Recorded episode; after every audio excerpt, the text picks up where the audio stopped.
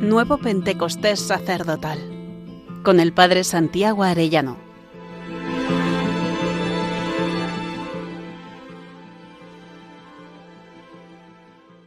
Día 37. El sacerdote hombre enamorado de la Iglesia. Quisiera hoy que meditemos el texto de Juan 21. Después de esto Jesús se apareció otra vez a los discípulos junto al lago de Tiberíades y se apareció de esta manera. Estaban juntos Simón Pedro, Tomás apodado el mellizo, Natanael, el de Caná de Galilea, los cebedeos y otros dos discípulos suyos. Simón Pedro les dice, me voy a pescar. Ellos contestan, vamos también nosotros contigo.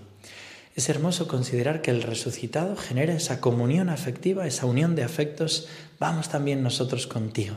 El Señor quiere que nosotros vivamos así en la iglesia. Y sigue. Salieron y se embarcaron y aquella noche no cogieron nada estaba ya amaneciendo cuando Jesús se presentó en la orilla, pero los discípulos no sabían que era Jesús. Jesús les dice, muchachos, ¿tenéis pescado? Ellos contestaron, no. Él les dice, echad la red a la derecha de la barca y encontraréis. La echaron y no podían sacarla por la multitud de peces. Y aquel discípulo a quien Jesús amaba le dice a Pedro, es el Señor. Al oír que era el Señor, Simón Pedro, que estaba desnudo, se ató la túnica y se echó al agua. Dos cosas. Una, sin Jesús no podemos hacer nada, no hay fruto posible.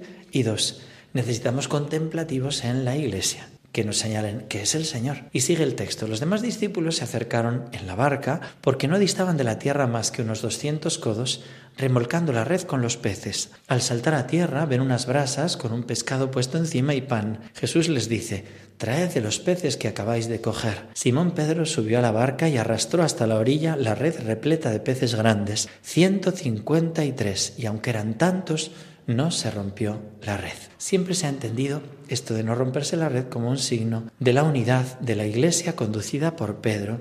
Jesús les dice, Vamos, almorzad. Ninguno de los discípulos se atrevía a preguntarle quién era, porque sabían bien que era el Señor. Jesús se acerca, toma el pan y se lo da, y lo mismo el pescado. Esta fue la tercera vez que Jesús se apareció a los discípulos después de resucitar de entre los muertos, siempre en contexto eucarístico, como en Emaús también, y en la iglesia. Quiero subrayar este aspecto del amor esponsal del sacerdote que ha de tener por la Iglesia. El cardenal Schomburg, en los ejercicios espirituales que impartió a San Juan Pablo II, decía, a fin de poder amar más a la Iglesia, debemos contemplarla con los ojos de Jesús, quien amó a la Iglesia y se entregó a sí mismo por ella, Efesios 5, así como Jesús me amó a mí, a cada uno de nosotros, y se entregó por mí, Gálatas 2.20.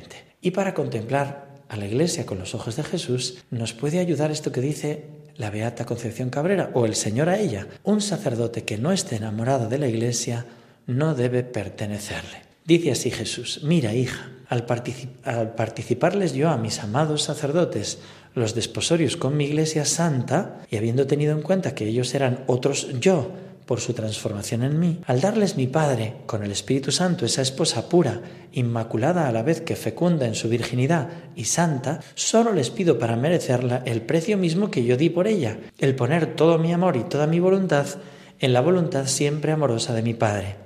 Un sacerdote que no esté enamorado de la Iglesia no debe pertenecerle. Un sacerdote que posponga los santos intereses de la Iglesia amada por los del mundo no ha comprendido su vocación. Un sacerdote adúltero que arroje el lodo sobre la vestidura sin mancha de la iglesia es indigno de ella, y el cielo lo repudiará si no se convierte, se humilla y se arrepiente. Ay, hija, es tan buena mi iglesia que admite en su seno a todos perdonando con su caridad, que es la mía, a los perjuros arrepentidos, a los adúlteros convertidos, a los infieles y desleales que vuelven a su redil, acogiéndolos otra vez en su regazo para blanquearlos con mi sangre, cuya depositaria es pero llora sus extravíos, sus negras ofensas, con lágrimas de sangre en mí, que lloro con ella y por ella, lloro en ella por tantos sacerdotes prófugos, que si bien están a su servicio exteriormente, no lo están en la santa y pura intimidad con la esposa amada que les corresponde. Hasta ahí el Señor esta mística. El sacerdote ha de tener siempre el deseo de que no se rompa la red,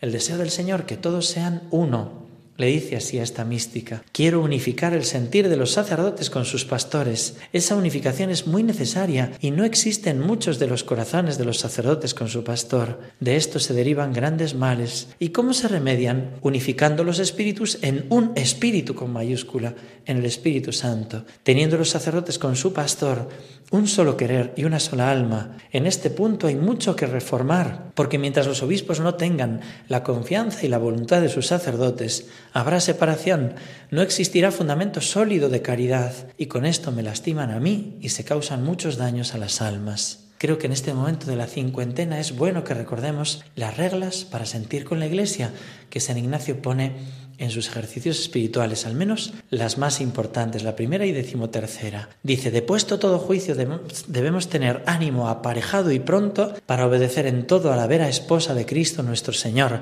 que es la nuestra Santa Madre Iglesia jerárquica. Y la decimotercera, debemos siempre tener para en todo acertar que lo blanco que yo veo creer que es negro si la Iglesia jerárquica así lo determina, creyendo que entre Cristo nuestro Señor esposo y la Iglesia su esposa es el mismo espíritu que nos gobierna gobierna y rige para salud de nuestras almas, porque por el mismo Espíritu y Señor nuestro, que dio los diez mandamientos, es regida y gobernada nuestra Santa Madre Iglesia. Hasta ahí San Ignacio. Respecto al amor al Papa, al dulce Cristo en la tierra, como le llamaba Santa Catalina, creo que es bueno tener en cuenta estas palabras de Jesús a la Beata Concepción Cabrera. Si a todos mis sacerdotes les agradezco cuanto hacen por la gloria de mi Padre, por la Iglesia y en ella por mí, cuánto más al Padre de los padres de la tierra, en cuyo seno la fecundación del Padre es más abundante en toda su alma, divinizando todo su ser para que derrame en las almas lo divino. No temas, porque mis palabras obran y más o menos tarde esa alma tan amada experimentará en sí misma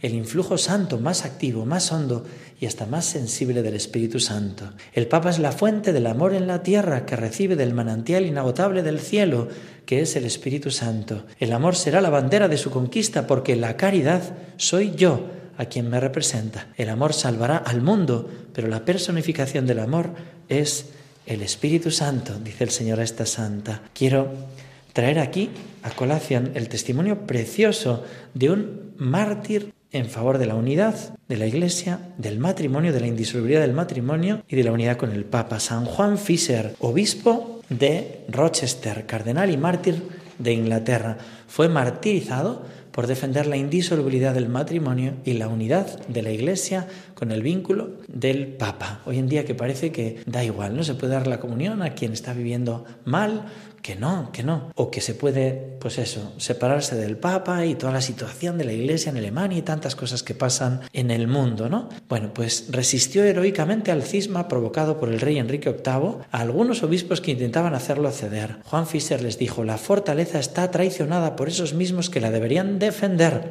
En efecto, con excepción de él, la totalidad de los obispos ingleses, por miedo y falta de celo, aceptó la ruptura con Roma y la fundación de una iglesia anglicana. Enrique VIII lo condenó a ser decapitado el 22 de junio de 1535 el ahora cardenal Fischer, lo nombró así el Papa en la cárcel, habiendo sido despertado a las 5 de la mañana para ser ejecutado, pidió permiso para descansar un poco más y durmió profundamente por dos horas más, lo que revela la paz de conciencia y la tranquilidad de espíritu que este héroe de la fe tenía ante la muerte cruel. En el momento de la ejecución dijo al pueblo presente, vine aquí para morir por la fe de la Iglesia Católica y de Cristo. Después de rezar el Te Deum y el Salmo In Te Domine Speravit, fue decapitado. Querido hermano sacerdote, considera si Jesús te puede decir así, esposo de mi alma, ¿qué no ha de hacer un enamorado por su amada? El amor de la Trinidad se halla en la iglesia. Te quiero dócil enamorado, que según mi voluntad sufre, ama, goza y se inmola por mi amada iglesia, siempre a favor de ella. Pequeño siervo mío, la iglesia fue engendrada desde mi cruz pura para ser mi esposa y esposa tuya cuando vives transformado en mí en unidad, porque así soy yo por ella, caminas hacia la vida eterna. Con ardor, con fuego infinito y siempre santo, nos derramamos las tres divinas personas. Así deseo que mis gracias se derramen en mi iglesia contigo como mediador. Solo así hay salvación. Y respóndele al Señor, Señor, concédeme ser un sacerdote enamorado de la esposa iglesia. No permitas que mi frialdad ni indiferencia sobre ella. Concédeme tu misma mirada y tu mismo corazón para verla y amarla. Dame tu mismo amor por la unidad de la iglesia y por el Papa. Hazme vivir y morir como fiel hijo de la Iglesia, pero aún más, unido a ti, ser un fiel esposo de la Iglesia que da la vida por ella. Y hasta mañana, si Dios quiere, querido hermano sacerdote.